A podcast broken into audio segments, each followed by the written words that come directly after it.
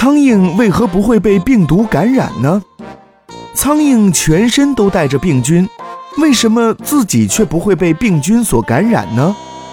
原来，当它吃了带有多种病菌的食物后，能够在消化道内进行快速处理，迅速摄取有营养价值的食物，把无用的糟粕、废物以及病菌很快地排出体外。这个过程一般只需要七到十一秒钟时间。细菌进入苍蝇体内后，还没来得及进行繁殖，就被排出体外了。